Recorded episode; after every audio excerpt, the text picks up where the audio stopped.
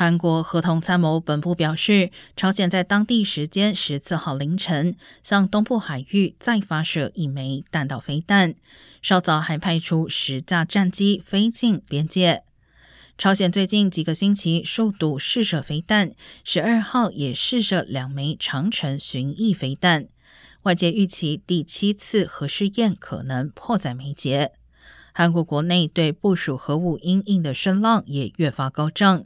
当地媒体引述高层国安官员说法称，韩国政府已向美方要求在境内部署核飞弹等核保护伞，现正与美方商讨多种方案。